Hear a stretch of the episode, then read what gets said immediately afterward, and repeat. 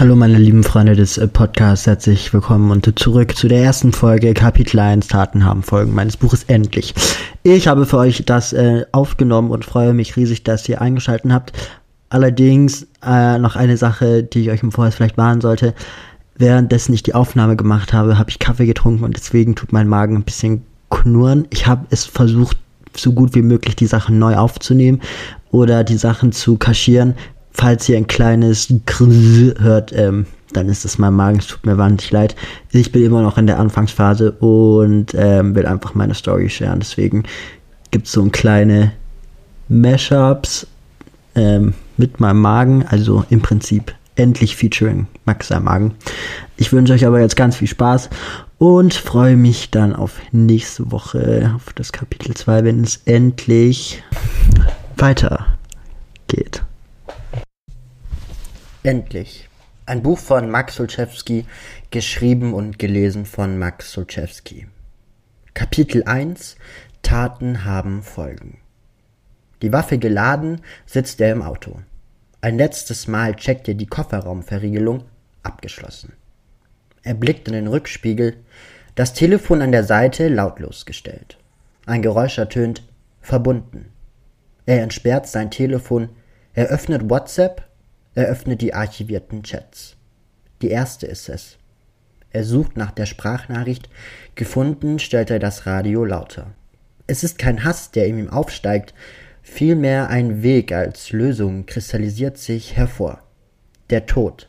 Doch nicht für ihn, für die, welche ihm das angetan haben. Es ist Zeit für den Schritt. Rückwärtsgang eingelegt, fährt er mit Schulterblick aus der Ausfahrt des schäbigen Ladens, in welchem er gerade die Waffe und Munition gekauft hat. Nicht wissend, was genau passieren wird, lenkt er seinen Wagen so, dass die scharfe Mauer umfahren wird. Das Navigationsgerät braucht er nicht. Immerhin hat er diesen Weg seit mehr als sechs Jahren geprägt. Durch die Straße fährt er kontrolliert.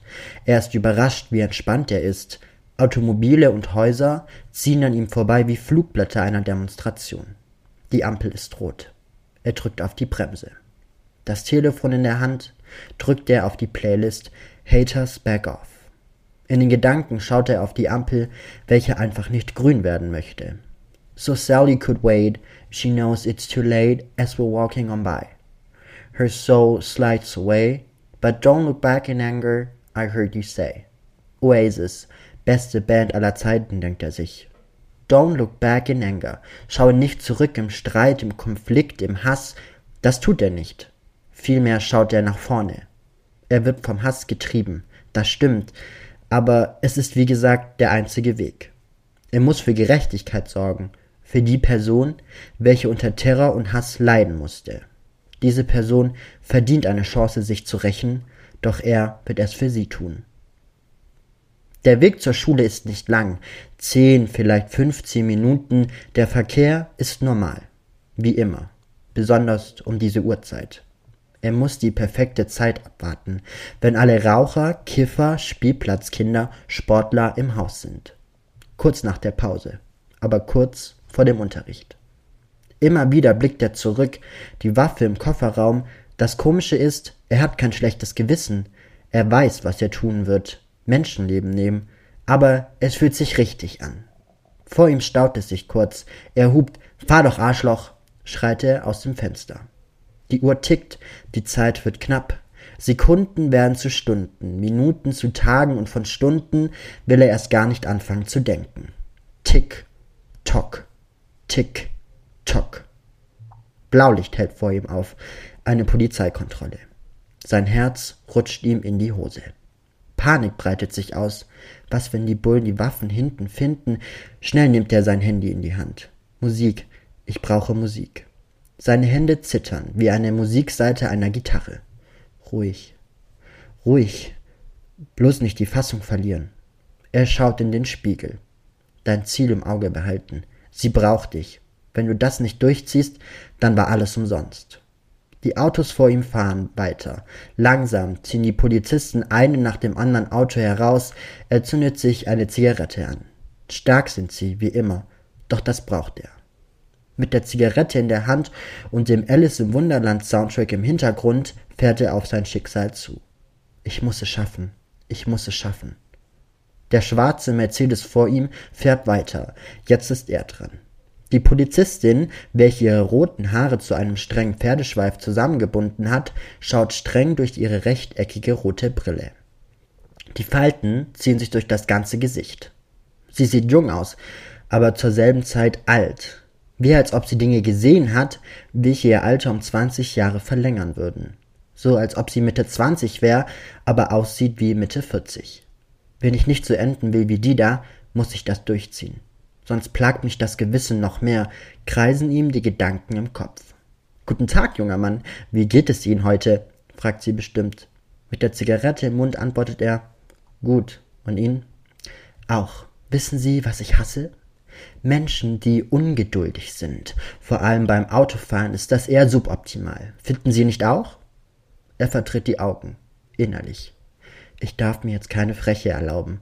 Lächelnd schaut er sie an.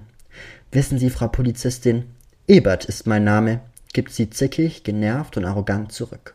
Frau Ebert, ich muss dringend zur Schule. Wissen Sie, wenn ich zu spät bin, dann bekomme ich dafür einen Eintrag. Ich möchte mir diesen Eintrag nicht leisten, denn das hat sonst Auswirkungen auf mein Zeugnis, welches zurzeit tadellos aussieht.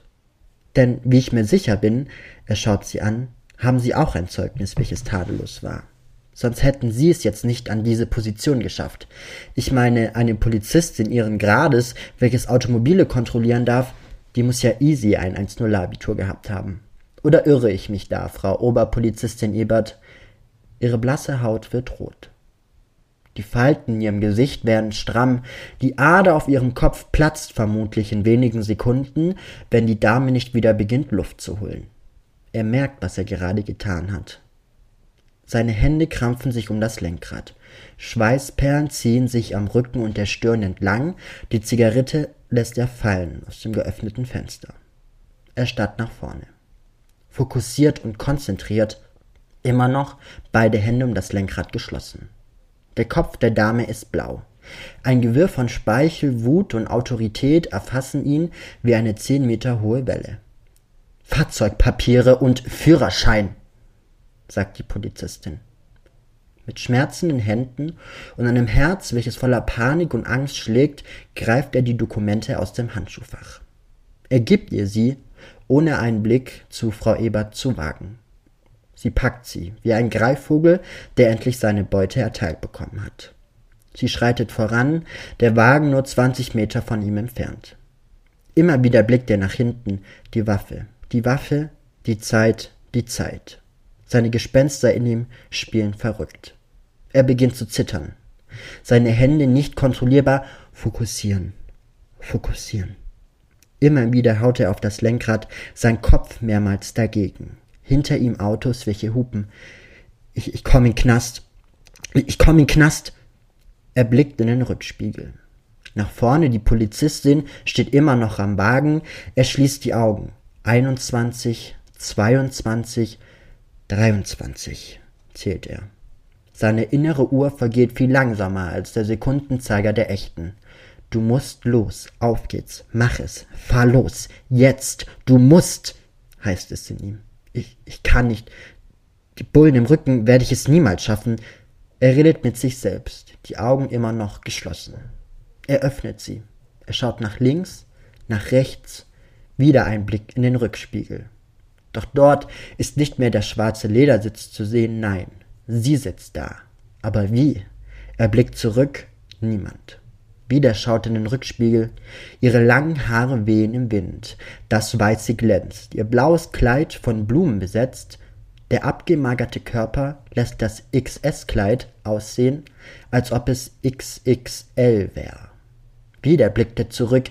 Immer nur im Spiegel ist das Wesen zu sehen, Sie schaut ihn an. Egal was du tust, ich danke dir jetzt schon, flüstert sie.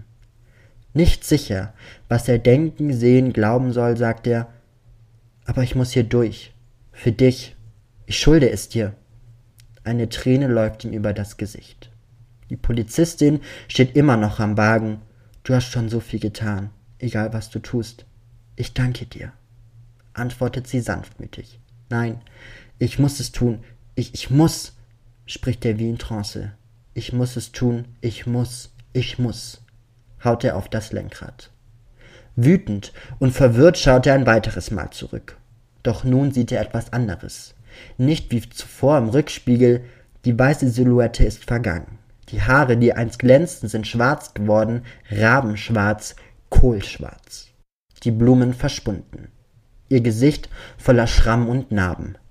Dann tu es, verdammt nochmal, schreit das Wesen auf der Rückbank. Tu es! Anstatt hier rumzustehen, fahr! Sie krempelt den Kleiderklumpen hoch. Auf ihrem Unterarm ist ein Meer aus Narben zu sehen. Das hast du mir angetan, du und deine scheiß Freunde. Sie zieht ein Messer aus dem Nichts. Sie beginnt das Messer in die Hand zu nehmen, gezielt auf den Unterarm.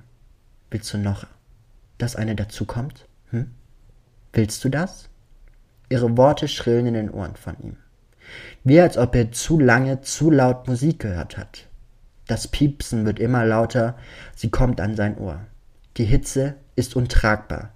Der Innenraum hat eine Temperatur von 80 Grad. Tu es, flüstert sie in sein Ohr. Dann zerfällt das Wesen, welches auf der Rückbank saß, zu Asche. Mit Tränen in den Augen schaut er auf die Straße. Nass geschwitzt sieht er, wie die Polizistin wieder auf ihn zukommt. Mit immer noch rotem Kopf marschiert sie wie ein Soldat auf sein Auto zu. Er wagt einen Blick in den Rückspiegel, nichts. Er blickt auf seine Schulter, keine Asche. Er blickt auf sein Thermostat im Auto, angenehme 20 Grad werden ihm angegeben. Er nimmt sein T-Shirt und beginnt sein Schweiß abzuwischen. Die Tränen in den Augen sind vergangen. Er schüttelt sich. Eins ist ihm klar. Egal mit oder ohne Dokumente. Er muss rechtzeitig zur Schule. Es führt kein Weg daran vorbei. Er kann nicht mehr so leben. Die Polizistin ist an seinem Wagen. So, der Herr, ich bitte Sie einmal, auf die Seite zu fahren. Mit einem hämischen Lächeln schaut sie ihn an ich kann nicht, ich, ich muss zur Schule.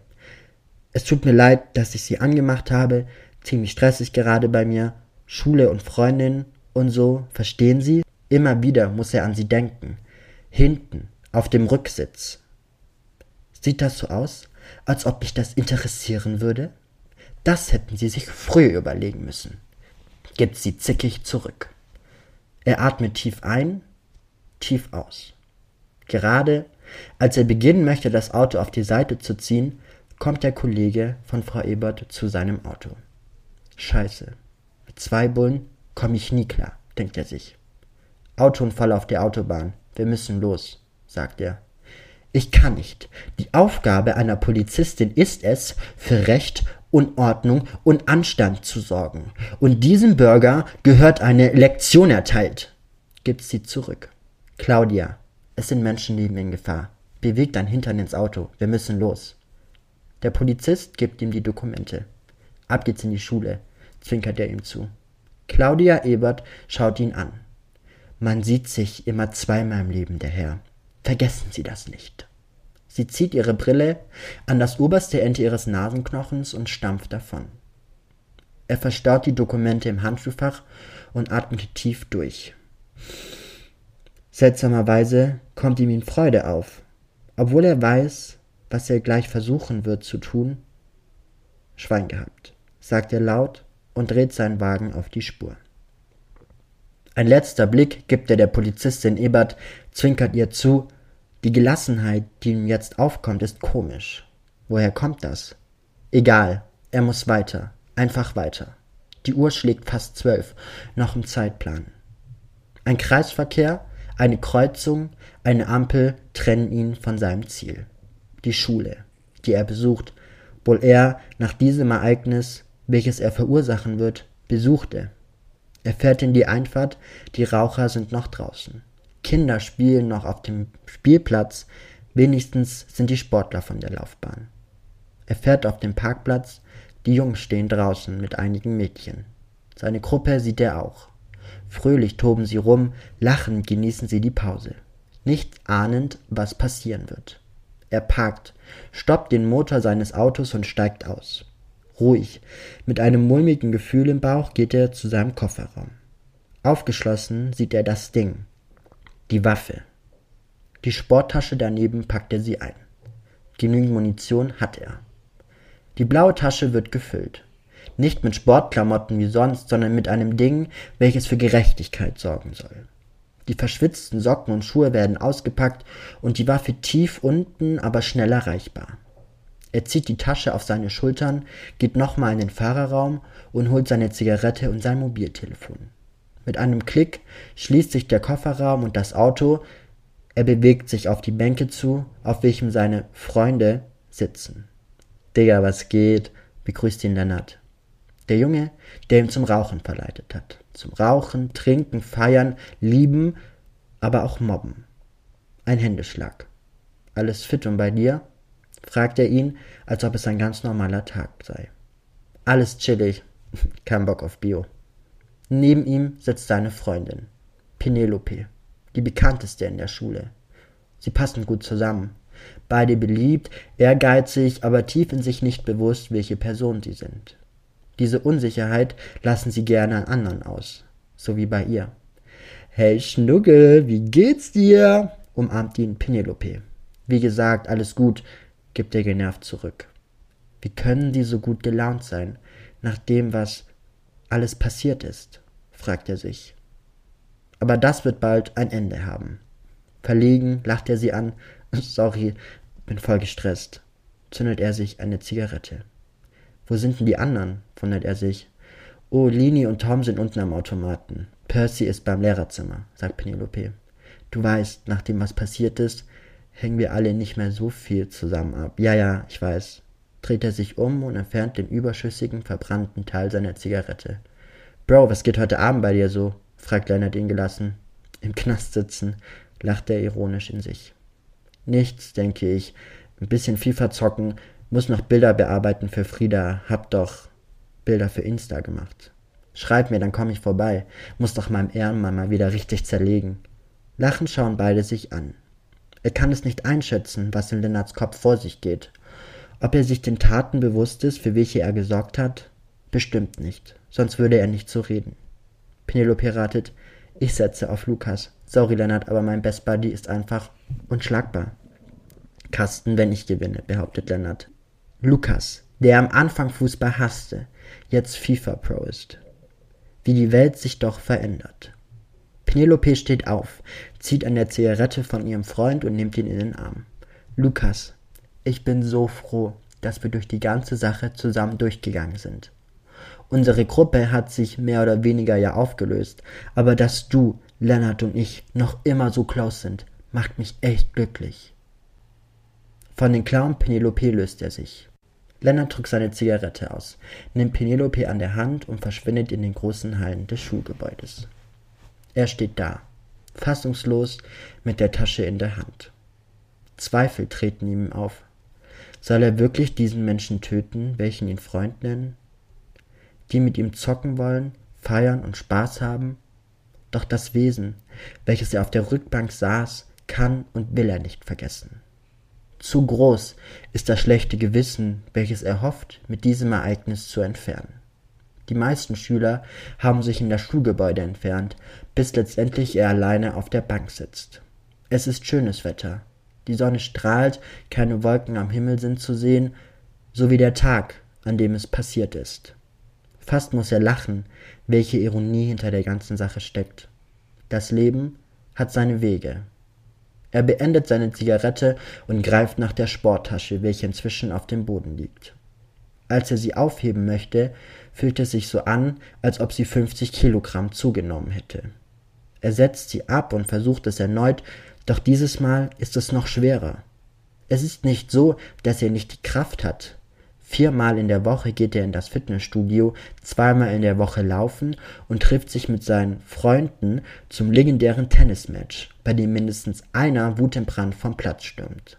Die Tasche will einfach nicht den Boden verlassen wie als ob jemand Teer genommen hätte und ihn unter die Tasche gespritzt hätte. Er steht auf dem Schulboden und versucht und versucht, die Tasche anzuheben. Ungeduldig probiert er es ein weiteres Mal. Scheiß Teil! kickt er die Tasche voller Zorn und Angst. Sie fällt um wie eine Feder, welche im Wind hin und her schaukelt. Kann man dir helfen? ertönt eine Stimme hinter ihm. Sein Herz schlägt schneller. Shit, shit, shit, denkt er sich. Niemand darf diese Tasche anfassen. Er dreht sich um. Tom steht hinter ihm. Hey Tom, was geht? lacht er. Ein weiteres Mal ist seine Stirn und sein Rücken nass geschwitzt. Den Umständen entsprechend. Nicht jeder kann so gut mit dem, du weißt schon was, umgehen wie P und Lee. Er muss nachdenken. P und Lee? Doch so nennt Tom Penelope und Leonard, seitdem sie zusammen sind. Ja, ich verstehe dich, starke Persönlichkeiten, sagt er ironisch. Das glaubst du doch nicht wirklich, oder Lukas? Tom schaut ihn mit einem schrägen Blick an. Spaß, Mann, weiß doch, dass die alles überspielen. Mit dem Puls auf 180 gibt er die richtige Antwort zurück. Haha, dachte schon, starrt Tom auf dem Boden. Er beugt sich zur Tasche. Hast du mal wieder zu viel trainiert oder was? Zu viel Muskelkater, um die Tasche hochzuheben? Tom greift nach der großen Tasche mit schwarzen Henkeln. Ein Telefon klingelt. Oh, warte kurz, da muss ich ran, unterbricht Tom die Aktion. Sichtlich erleichtert greift er nach seiner Tasche, nachdem Tom mindestens zwei Meter von ihm entfernt ist. Sein Herz beginnt sich zu beruhigen. Nimm die scheiß Tasche jetzt hoch, denkt er sich. Mit voller Wucht greift er nach ihr, zieht sie auf seinen Rücken und mit Backsteinen quält er sich an den Haupteingang. Tom im Hintergrund, der immer noch telefoniert, schreitet er voran. Wir sehen uns oben, ruft Tom ihm hinterher. Ja, bis nachher. Die Aufregung in ihm steigt. Das Herz, der Magen, sein Puls auf maximaler Belastungsgrenze. Phase 1 beginnt. Im Sekretariat für Ruhe sorgen. Musik einstellen. Erst im Haupteingang. Der lange Flur scheint endlos zu sein.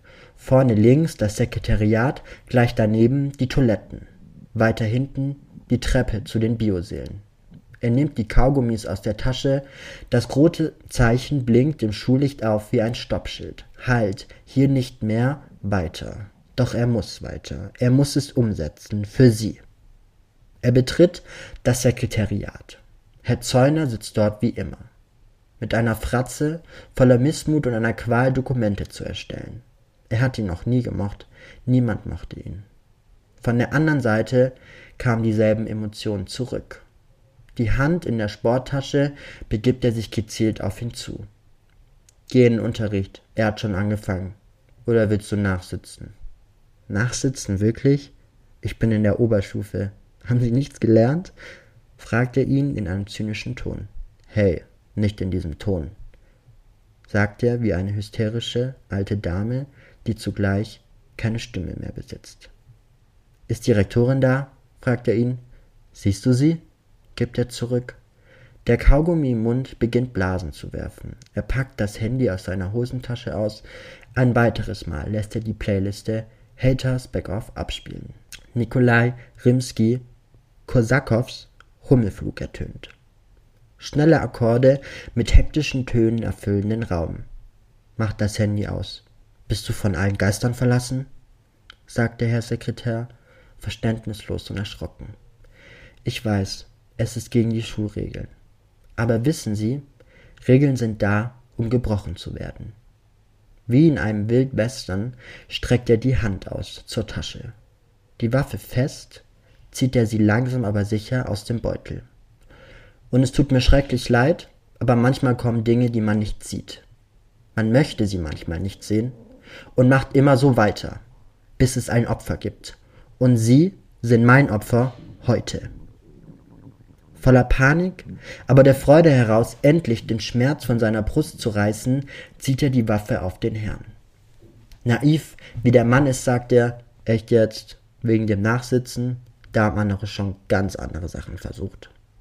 Verwundert über die Reaktion steht er da, schaut den Herr Sekretär an, immer noch spielend im Hintergrund der Hummelflug. Das Wesen erscheint erneut in seinem Kopf, doch es ist nicht das liebe, schöne Wesen, vielmehr das Monster mit roter Haut und Kohlenhaaren. Jetzt tu es, sagt sie, dass die Scheiben hätten zerspringen sollen. Er nimmt seinen Zeigefinger. Es tut mir leid, ich muss es tun. Er drückt ab. Ein lauter Knall geht durch den Raum. Ein lasches, dumpfes Geräusch ertönt. Der Sekretär liegt auf dem Boden. Direkter Kopfschuss. Das Blut strömt aus ihm wie ein Eiswürfel, der auf einen heißen Stein gefallen ist. Er geht zum Lautsprecher über und schließt sein Telefon an. Nun sind über alle Lautsprecher im ganzen Schulhaus seine Playlist zu hören. Er nimmt die Tasche, seine Waffe in der rechten Hand, schließt die Tür hinter sich, noch immer da, das Dröhnen in den Ohren von dem Schuss, verriegelt er die Tür so, dass keiner rein oder raus kann.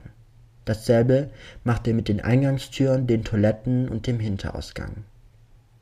Der große Spiegel des Abiturdenkmals 2001 erstreckt sich über die lange Wand des Raumes. Er sieht sich in ihm. Das schwarze Ding wiegt erneute Kilogramm, doch irgendwie fühlt es sich leichter an. Nicht die Waffe an sich, nein, das Gefühl, was ihn die letzten Monate begleitet hat, scheint davon zu schmelzen. Schockiert, dass er wirklich gerade ein Menschenleben genommen hat, ist er nicht. Vielmehr breitet sich Stolz in seiner Brust aus. Endlich kann er ihr helfen. Er geht weiter, immer noch sich im Spiegel zu sehen. Doch er ist nicht alleine. Sie ist mit ihm. Das weiße Wesen mit Blumenkleid begleitet ihn auf Schritt und Tritt. Sie legt ihre Hand auf seine Schulter und zwinkert ihm zu. Phase 2 beginnt. Die anderen finden. Er hat es sich ausgerechnet. Es müssen sechs Leute sterben. Tom, Lini, Penelope, Percy und Leonard. Ich muss sie finden. Zuckt er zusammen. Er schaut auf die Uhr. Er muss sich beeilen. Sonst geht die Musik noch den anderen Lehrern auf den Sack. Mittlerweile läuft kein Hummelflug mehr. Taylor Swift ist zu hören. Look what you made me do. Das würde ihr gefallen, denkt er sich. Den langen Flur abgelaufen, geht er auf den Biosaal zu. Die große Holztüre erscheint vor ihm wie eine Schlucht. Unerreichbar scheint das andere Ende zu sein. Er geht auf sie zu. Er schließt die Augen. Das schwarze Ding in der Hand reißt er die Tür auf. Alle sitzen dort, den Blick erst nach vorne gerichtet. Der Lehrer ist nicht da. Einer beginnt sich umzudrehen. Jetzt werden alle verrückt, lacht er ironisch. Scheinbar reicht es nicht, was passiert ist. Viele Jungs lachen. Lennart darunter auch. Der Zorn kocht in ihm auf. Die Waffe nach oben gerichtet, lässt er zwei Schüsse ab. Stimmt, du hast recht. Leute werden dafür bezahlen. Panik breitet sich aus. Mädchen schreien, Jungs verstecken sich unter den Tischen. Viele versuchen, das Telefon aus der Tasche zu ziehen, sind jedoch zu zittrig, um irgendjemanden anzurufen. Er schießt erneut. Ruhe! Es wird still. Man hätte eine Stecknadel fallen hören können. Im Hintergrund immer noch Taylor Swift. I don't trust nobody, and nobody trusts me. I'll be the actress starring in your bad dreams. Er blickt sich um. Alle raus, außer die, die wissen, warum ich das hier mache. Für wen ich das hier mache. Alle erheben sich und wollen aus dem Raum rennen. Hab ich mich nicht klar genug ausgedrückt? Manche bleiben hier. Tom bleibt stehen, schaut ihn an, sein Blick voller Panik, Angst, doch ganz tief ein kleiner Funke Verständnis. Ich sagte, manche bleiben hier. Er schießt ein weiteres Mal und geht auf Penelope zu, die versucht ganz schnell zur Tür zu kommen. Wo möchtest du denn hin? fragt er sie. Sie weint, sie heult. Ihr Schmerz macht sie fertig. Wie ein Embryo sitzt sie auf dem Boden zusammengerollt, greift an ihren Haaren und zieht sie über den Boden. Sie versucht sich von den Klauen seiner Seite zu befreien, schafft es aber nicht. Ihr Körper gibt quietschende Geräusche ab. Zu stark ist er. Wo ist dein Boyfriend jetzt, Penelope? Oder soll ich Schnuggi sagen? An der Tafel angekommen, richtet er die Waffe auf sie. Für alle Mitmenschen, die zu dumm sind, Tom, Lini, Leonard und Percy bleiben hier. Der Rest verschwindet. Niemand bewegt sich. Die Angst schnürt ihnen die Kehle zu. Ich sagte, verschwindet.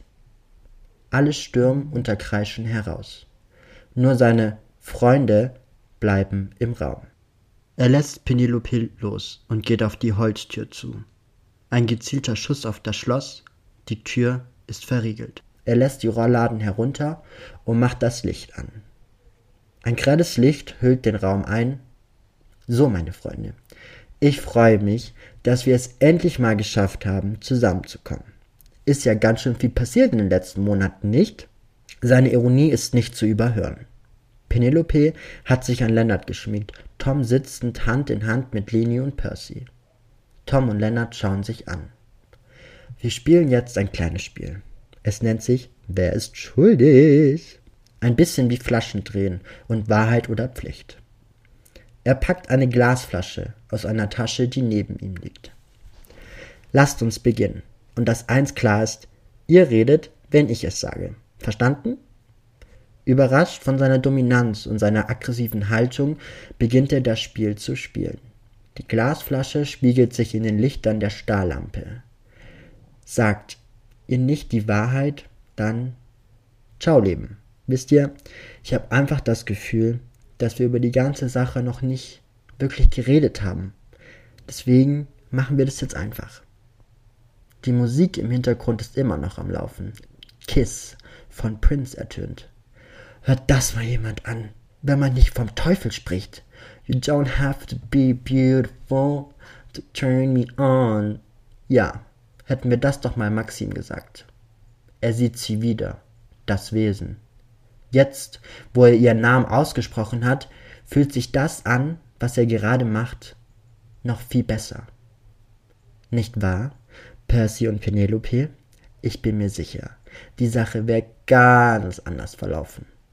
Aber genug geredet. Lasst uns beginnen. Er dreht die Flasche. Das Drehen des gläsernen Gefäßes ist wie ein Strudel.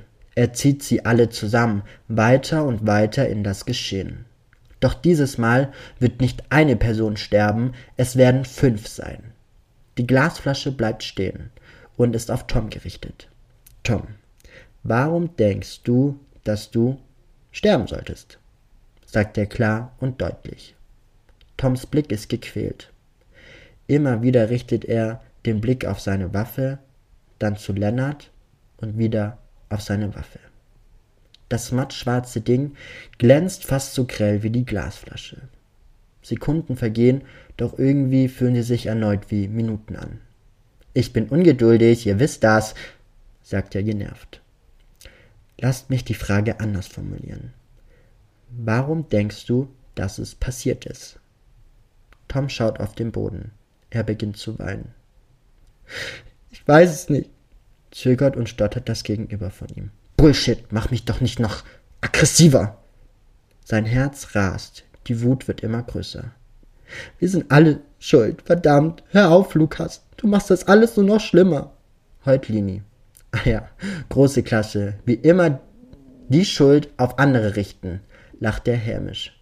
Tom, ich frage ein letztes Mal, Warum bist du schuld?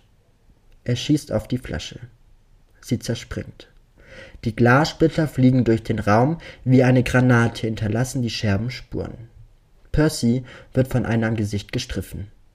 Ich hole mir eine neue Flasche, währenddessen kann sich Tom eine ehrliche Antwort überlegen. Er geht zu einer anderen Tasche. Er leert sie, Bücher, Ordner, ein Block und Stifte fallen heraus. Keine Flasche. Dasselbe bei den nächsten zwei Taschen. Seine Hände fangen an zu zittern. Wo sind die Scheißflaschen? ruft er hektisch. Wie ein losgelassenes Gummi rennt er durch den Saal, von der Zeit getrimmt, sucht und sucht er. In der letzten Reihe findet er endlich eine Tasche, die mitunter eine Glasflasche besitzt. Als er sich umdreht, steht Lennart, seine Freundin am Boden verängstigt, er zittert, die Panik pulsiert durch seine Adern, seine Augen leuchten rot, als ob er gekifft hätte. Hör zu, Lukas. Du musst das nicht machen. Wir alle haben Fehler gemacht. Und ich bin mir bewusst, was ich getan habe. Aber das, was du hier tust, bringt niemanden zurück und uns alle nicht weiter. Den großen Held spielen, war ja klar. Leider habe ich dich nicht gefragt. Es war Toms Runde. Es tut mir leid, Leonard, aber du weißt, ich habe keine andere Chance. Taten haben Folgen.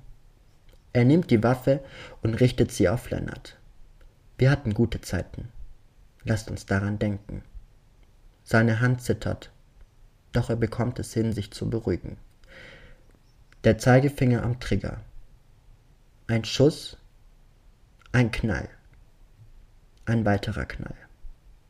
Nicht die Hülse der Munition, ein Körper, der auf den Boden fällt. Alle zucken zusammen. Penelope schreit auf, Nein! Ihr Gesicht voller Trauer. Sie blickt zu ihm, ihre Augen nass gebadet. Du Arschloch! Du Arschloch! heult sie. Er kennt diesen Blick. Aggression. Früher hat ihm das immer Angst gemacht. Er ist Penelope immer aus dem Weg gegangen. Haben sie Streit gehabt und er hat sie gehört, verließ er den Raum, wechselte die Richtung. Manchmal hat er auf der Toilette gesessen, um ihr nicht zu begegnen. Doch das hat sich geändert. Er war jetzt der Dominante, der rumkommandieren konnte, nicht sie. Und wie fühlt es sich an, Pi? Nicht die Macht zu haben, Leute umherzuwerfen wie ein Stück Scheiße. Der Boden unter ihm nass. Schweiß und Speichel fügen sich zusammen wie ein Wasserfall. Auf der anderen Seite ein anderes Gewässer. Die Blutlache von der Natt wird immer größer. Das weiße Top von Penelope rot. Wir setzen uns jetzt alle wieder hin. Tom, du hast meine Frage nicht beantwortet, versucht er die Situation zu beruhigen. P, komm her, flüstert Percy. Komm jetzt her. Ich. Ich kann mich nicht bewegen. Ich kann mich nicht bewegen. Heult sie.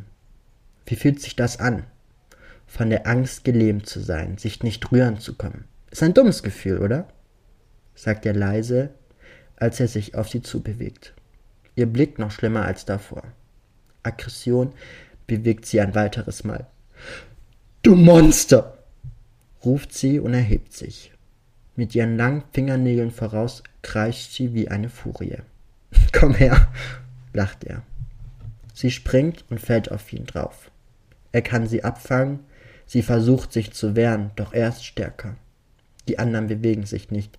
Linis Kreide bleis, als ob sie gleich kotzen würde. Er hält Penelope weiter fest, sie beruhigt sich. Wie ein nasser Sandsack hängt sie um ihn. Bitte, Lukas, tu das nicht. Es tut mir leid, aber ich kann nichts mehr ändern. Sie schaut zu ihm nach oben. Ihre Augen sind trocken, als ob sie das ganze Wasser aus ihrem Körper herausgeweint hätte. Dafür ist es zu spät, Süße. Du weißt, was passiert ist. Maxim hat das nicht verdient, und das weißt du. Er streichelt ihr über die Haut und nimmt ihr die nasse Strähne aus dem Gesicht. Weißt du, es gab eine Zeit, da hätte ich alles für dich getan. Ich hab dich mehr geliebt als alles andere auf der Welt. Ihm läuft eine Träne über die Backe, welche das Auge des Mädchens vor ihm trifft. Er drückt sich an sie ran, nimmt die Waffe an ihr Herz und drückt ab. Das Blut spritzt über seine Kleidung und sein Gesicht, sie fällt zusammen und liegt vor ihm. Der Gegendruck der Waffe schmerzt auf seiner Rippe. Er zuckt zusammen, aber nicht, weil sie tot ist. Nein, weil der Schmerz durch seinen ganzen Körper zieht. Drei to go, klopft er seine Hände zusammen und stampft über Penelope. Die Glasflasche nimmt er und setzt sie auf den Boden. Sorry Leute für das ganze Drama, aber es muss sein. Die Flasche dreht sich ein weiteres Mal, nur dieses Mal ist sie nicht mehr weiß. Nein, das Blut unter ihm macht sie zu einem roten Warnlicht. Wieder trifft die Flasche Tom. So, jetzt hoffe ich, dass du dir eine Antwort ausgedacht hast, oder? Sekunden verstreichen, keiner sagt was. Leute, wie lange wollen wir das hier noch machen? Immer noch läuft die Musik im Hintergrund. Mittlerweile ist ABBA am Start. Our Last Summer. Das ist doch gut. Tom, ich geb dir meine Hilfestütze. Wir wissen ja alle, dass du manchmal auf die Fresse fällst und dann Starthilfe brauchst, was haben wir den letzten Sommer gemacht? Wir, fängt Tom an, ja, wir waren, verliert er den Satz, im Camp am See und, und haben gefeiert. Alle zusammen. Genau, richtig, schau, ist doch gar nicht so schwer, applaudiert er wie ein kleines Kind. Wer war denn noch dabei? fragt er ihn. Du, Lini, Percy, ich. P Tom unterbricht und schaut nach hinten. Ein Schluchzen beginnt. Ja, Penelope war auch dabei und Lennart. Aber wer noch? sagt er ungeduldig. Tom seit's auf. Ich hab dir eine Frage gestellt, Tom. Wer war noch dabei? Keine Antwort, nur Stille. Wenn du es so willst, sagt er genervt und richtet die Waffe auf ihn. Du bist religiös, bei dir mache ich mir keine Sorgen. Als er abdrücken will, beginnt Tom zu schreien. Und genau deswegen wirst du in die Hölle kommen, du Bastard. Er lacht. Kleiner, ich bin schon in der Hölle, dank euch. Alles, was ich hier tue, ist mein Brennen im ewigen Feuer kürzer zu machen. Adios, amigos. Er feuert ab. Toms Gesicht fällt auf das Bein von Penelope. Leute, wisst ihr, irgendwie funktioniert das hier nicht mit dem Spiel. Beim Trinkspielen wart ihr doch immer so gut. Percy, du weißt doch, was passiert ist. Verende doch meine Frage bitte. Wer war noch dabei? Percy zögert. Sein langer Zeigefinger kratzt seine Haut. Sie ist fast gelb. Der Terror ist erheblich zu spüren. Sie war dabei, sagt Percy. Sie besitzt doch einen Namen, hakt Lukas nach. Ma? Ma? fängt Percy an. Maxim, ja, endlich, geh doch. War das so schwer? sagt er. Lini, war das so schwer? fragt er sie. Lini ist fertig. Mit den Nerven. Halbtot sitzt sie da, wahrscheinlich, weil die kleine leise, immer freundliche Frau am meisten schuld ist. Ich hab dir eine Frage gestellt, sagt er bestimmt. Sie schüttelt den Kopf. Die Musik im Hintergrund ändert sich. Disneys Coco beginnt zu spielen. Remember me. Die Akkorde der spanischen Musik hallen im Raum. Leute, das war unser Song, wisst ihr noch? Beim Zelten unter der großen Linde am Wasser. Er blickt nach oben. Sein Spiegelbild ist dort klar zu sehen. Die Blutlache der anderen drei dominieren, doch das sterile aussehende Biogebäude. Okay, ich mach's kurz. Ihr beide wart schon immer die Fahnen im Wind. Beide haben über mich, Pi und Lee abgelästert. Niemand von euch beiden hat je zu mir gehalten, außer Tom wart ihr immer gegen mich. Ihr beide wisst, was ihr getan habt, aus einem Funken ein Feuer gemacht, welches Städte, nein, ganze Welten zum Einsturz gebracht hat. Ihr bekommt kein anderes Schicksal wie die anderen drei. Ich will euch nur eins sagen, remember me. Er richtet die Waffe auf beiden. Zwei gezielte Schüsse nehmen schnell und schmerzlos das Leben seiner Freunde. Er dreht sich um. Die schwarze Tafel ist frisch gewaschen. Er nimmt einen Pinsel und taucht ihn in den See aus Blut fünfer Menschen. Mit großen, geschwungenen Buchstaben schreibt er Gerechtigkeit für die, die es weigern, uns zu geben. Vive la Revolution! Er nimmt eine Glasscherbe der Glasflasche und sticht sich in den Finger. Der stechende Schmerz, welchen aus seinem Daumen hervorgeht, fühlt sich gut an. Wie eine Befreiung aus einem Gefängnis, in dem er zu lange leben musste. Ein Punkt setzt er unter einen Satz und versetzt einen Hashtag Maxime is alive. Er nimmt seine Waffe, setzt sie unter sein Kinn, die letzten Töne der Musik spielen. Remember me, singt er ein letztes Mal und drückt ab. Das, was er hinterlässt, ist sein Körper.